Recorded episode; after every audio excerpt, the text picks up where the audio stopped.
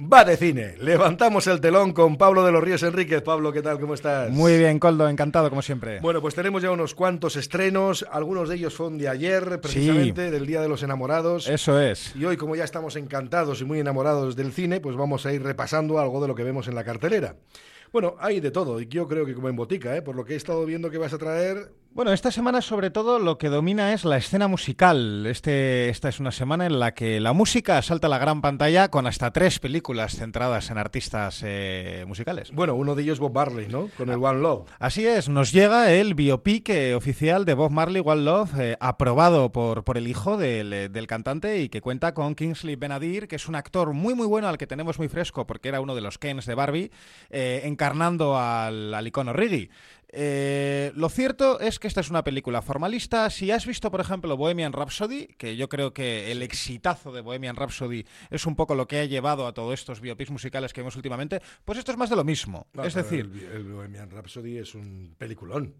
A mí no me gustó demasiado, no, te voy a engañar. A mí, la interpretación me parece excepcional. Jo, pues a mí me pareció un tipo disfrazado. O sea. Pues no quieres. No, no, yo creo y encima es que no cantaba él. Yo creo que está muy. Hombre, vale, no voy a pedir todo en esta vida. No voy a pedir todo. Pero a mí me dio mucha rabia porque se estrenó muy, muy cercano a Rebomian Rhapsody Rocketman, el biopic del Elton John, que a mí me parece. que además las dirigía pues, O sea, que vamos a discutir luego con la de Elvis entonces. Eh, bueno, Elvis yo la dejo en medio, entre, las dos.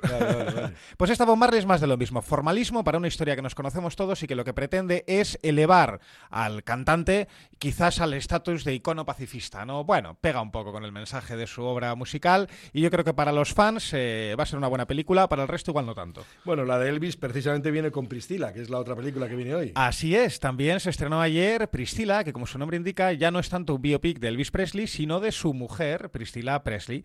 Eh, en este caso eh, no es un retrato tanto del cantante o de la propia Priscila, sino más bien de la relación que mantuvieron entre ambos, no exenta de polémica bueno, ella era muy joven, menor de edad, cuando comenzó su relación con el rey del rock.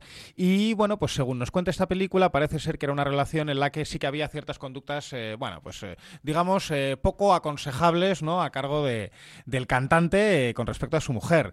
Nos cuenta cómo empezó la relación y cómo terminó. Y es una película que está muy bien, porque todo lo que dirige Sofía Coppola, la hijísima, ¿no? Está muy bien, pero a mi gusto, a mí se me queda un poquito coja. Es decir, ni los actores me parece que estén muy bien elegidos. Tenemos a Jacob Lordi haciendo del Rey del Rock y a Kylie Spaney haciendo de Priscilla, para mí es que ya no es que no se parezcan físicamente, que eso al final es eh, no es tan importante, sino que no tienen la esencia de los personajes. Y luego la película, aunque está muy bien dirigida, tiene mucho gusto y es muy bonita, tampoco llega a ningún lado. Pues eh, empiezan una relación, lo pasan mal y se acaba la relación y ya está. Bueno, a ver, pues tú, tú dices lo de Sofía Coppola, yo tengo mis reservas con Sofía Coppola eh, que me parece que no profundiza. Pero bueno, vale, es una cosa. Sí, es una directora normalmente, especialmente superficial. Muy superficial. bueno, de todas formas. y luego, claro, pasa una cosa con Priscila. Y es que no suena Elvis. No suena ni una sola canción de Elvis. Así como decíamos que con la película de Bob Marley los herederos la aprueban, eh, han, vamos, hasta aprobado la elección del actor, las canciones y demás. En este caso, los herederos de Elvis, que recordemos no es su familia, sino que es una empresa, es una mercantil, no han aprobado esta película, ni la elección de los actores, ni la historia que cuenta, y por supuesto, como tú dices, no han permitido que suene ninguna canción de Elvis. Lo cual, para mí, ya deja bastante coja la película. Hombre, ya deja una película que quieres que te diga. Pues eso. Pues eso, pues eso. Bueno, vamos a otra que es Buscando a Coque. En este caso hablamos de Coquemaya, ¿no? Hablamos de Coquemaya. Esta es una película, la verdad, muy sorprendente y muy simpática, porque está protagonizada por una pareja joven, eh, encarnados por Hugo Silva y Alexandra Jiménez, que a mí me parecen dos actores divertidísimos. Y en este caso, eh, él, Hugo Silva, su personaje es muy, muy fan de Coquemaya. ¿Qué sucede? Que su novia, un día en una noche de despiste, se acuesta con Coquemaya y se lo cuenta a su novio. Claro, entonces su novio se vuelve loco porque su novia se ha acostado con su cantante favorito y viaja viajan los dos a Miami a buscar a Coquemaya para pedirle explicaciones. Es una metacomedia curiosa, simpática, en el que, bueno, vemos a Coquemaya en un, en un papel, ¿no? Muy diferente al que estamos acostumbrados a verle y que cuenta con Hugo Silva y Alexandra Jiménez, que son, para mi gusto, titanes de la comedia joven en nuestro país. Comedia simpática para fans tanto de Coquemaya como de los que nos gusta ir al cine a pasar un rato a desconectar el cerebro. Bueno, pues ahora vamos a otra que se las trae con Avalorios. Eh, Madame Web. Madame Web. Bueno, aquí estamos hablando mm, de la que oficialmente es la segunda peor película de superhéroes de la historia. Es eh, según las críticas, claro. Aquí eh, Madame Web es una nueva película. creo que importa poco. ¿eh? Importa bastante poco. Pero bueno, yo estoy convencido de que esta película se la va a pegar en taquilla bastante fuerte, además. ¿Tú crees? Estoy convencido. Teniendo la protagonista que tiene. Estoy convencido de ello. Y ya no solo teniendo la protagonista que tiene, sino siendo un spin-off o un derivado del universo Spider-Man, que Spider-Man ya sabemos que es un valor seguro para la taquilla menos en este caso, ya verás. Eh, eh, guarda mis palabras. Aquí, ¿qué, subyace en esta película? Bueno, pues en los años 90, eh, Marvel, Marvel, la factoría de cómics, cuando solo hacían cómics, pasaba por una mala racha y vendió muy barato sus derechos cinematográficos de los personajes. Claro, el universo cinematográfico de Marvel se creó a principios de siglo, año 2008 con Iron Man, les fue muy bien y empezaron a recomprar todos los personajes para hacer sus películas. ¿Qué sucede? Que no pudieron comprar todos. Y Sony tiene a día de hoy los derechos de Spider-Man y de todos sus villanos. ¿Qué sucede? Que llegaron a un acuerdo con Marvel para que Marvel pudiera hacer películas de Spider-Man, pero en la que no pueden aparecer muchos personajes que son propiedad de Sony, como esta Madame Web. No es la primera vez que Sony hace películas sin contar con Marvel. Ahí tenemos las dos películas de Venom, que para mí son terribles, y luego tenemos Morbius, que se estrenó hace poco y que, bueno, es aún peor que las de Venom. Pues esta Madame Web parece que va a ser todavía peor que, que Morbius y las anteriores. Bueno, pero de todas formas, esas es que funcionan luego en las plataformas. Sí, no, a ver, aquí estoy convencido de que la, funciona, la rentabilidad a largo plazo la tienen garantizada porque tampoco se han gastado mucho dinero en esta Madame Web. en cuenta que lo, hemos comentado alguna vez. Esto es como en la época en la que no había plataformas, pero había CDs. Yo recuerdo que muchos decían, no, no, si mi mercado no está en la pantalla, la pantalla va a durar un día, hmm. va, a durar una semana. Sí, sí. Esto va a ir luego al mercado del, CD y en el CD se consume de todo. No, y pero una cosa es que la película esta, al final, dentro de cinco años, por ejemplo, no vaya a dar pérdidas, y otra muy diferente es que vaya a dar pie a una nueva saga cinematográfica, que eso, estamos seguros que no. No, eso seguro que no. bueno, eh, terapia de parejas, ¿tú crees que este documental de Guys Cauresti puede pitar? A mí la verdad que me parece una propuesta muy, muy interesante. Es un documental que también nos llegó ayer, como tú bien dices, eh, dirigido por el portugalujo Guys Cauresti de Natural de Portugalete, y en este caso es muy curioso porque coge a dos cantantes, a dos cantautores, concretamente a Rosalén, que a mí me gusta bastante, por cierto, y a Marwan, para que inicien, digamos, una especie de estudio junto a cinco parejas reales de los efectos de la terapia de pareja en, eh, bueno, pues en las relaciones personales y que acaba un poco concluyendo que eh, la, bueno, pues eh, una relación de pareja sana, es decir, el dar amor y recibir amor, por muy cursi que suene, es positivo para la salud mental. Y además la película tiene cierto pozo científico, porque aunque es una película documental que tiene un objetivo de entretener, también de divulgar, porque está basado en una terapia focalizada de las emociones, que es un ensayo clínico autorizado eh, que nos habla precisamente de eso, de que enamorarse nos hace más cuerdos. Bueno, pues vale, pues vamos a ver. El amor mejora la salud mental y nada mejor que un día como el de ayer, pues para que esto aparezca, aparezca, en los cines. El estreno está muy bien medido.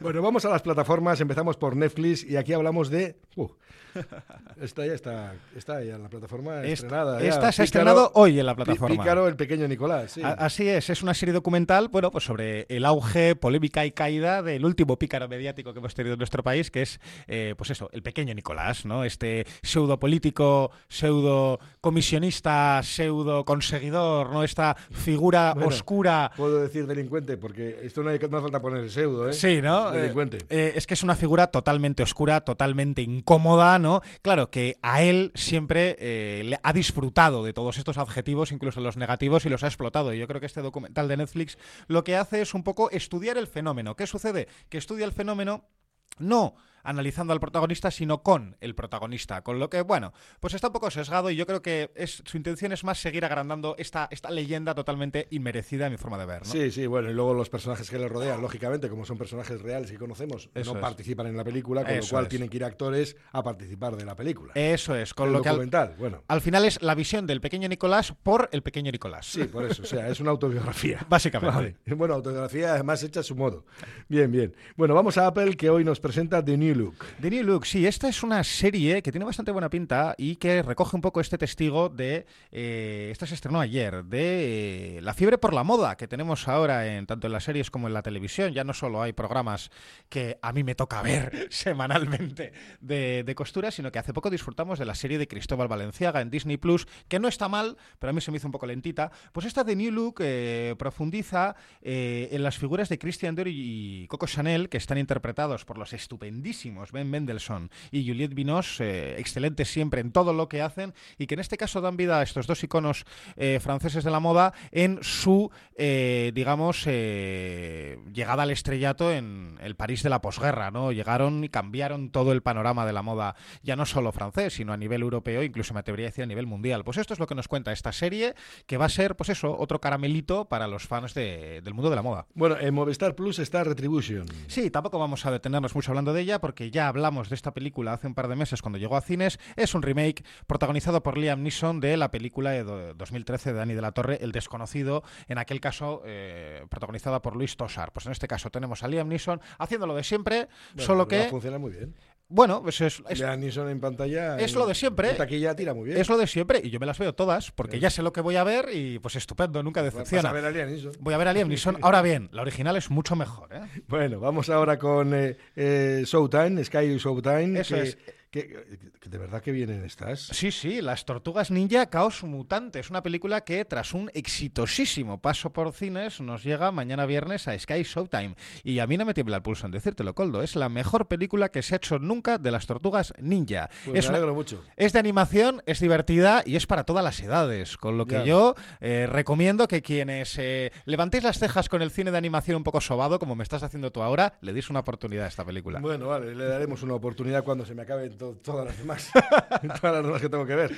Qué malo eres. bueno, en Amazon están los Juegos del Hambre, balada de los pájaros, cantores y serpientes. Pero, a ver, ¿esto le faltaba algo a los Juegos del Hambre? Pues eh, pensábamos que no, pero de repente se han sacado esta precuela de debajo de la manga, la hemos visto y resulta que está muy bien. ¿Y los protagonistas quiénes son? Los protagonistas son casi todos actores desconocidos que encarnan a las versiones jóvenes de los protagonistas de la saga original. Sobre todo está centrada en, en Coriolanus, que es el, el malvado dictador de los Juegos del Hambre, que aquí está en el foco y centro de la película y nos muestra sus orígenes, cómo pasó a ser ese dictador que todos hemos odiado viendo las películas de los Juegos del Hambre. Y lo cierto es que no solo esta película está sorprendentemente bien entretenida, bien hecha y amplía ese universo de los Juegos del Hambre, que yo no hubiera dado un duro porque no estuviera nada más que contar, pues no solo lo hace muy bien, sino que vamos a ver más, porque en una época en la que estamos hablando de superproducciones que se disparan de precios, ¿no? Indiana Jones, Misión Imposible, películas que han costado cifras prácticamente imposibles de recuperar en taquilla, esta película costó 100 millones de dólares, que es mucho dinero,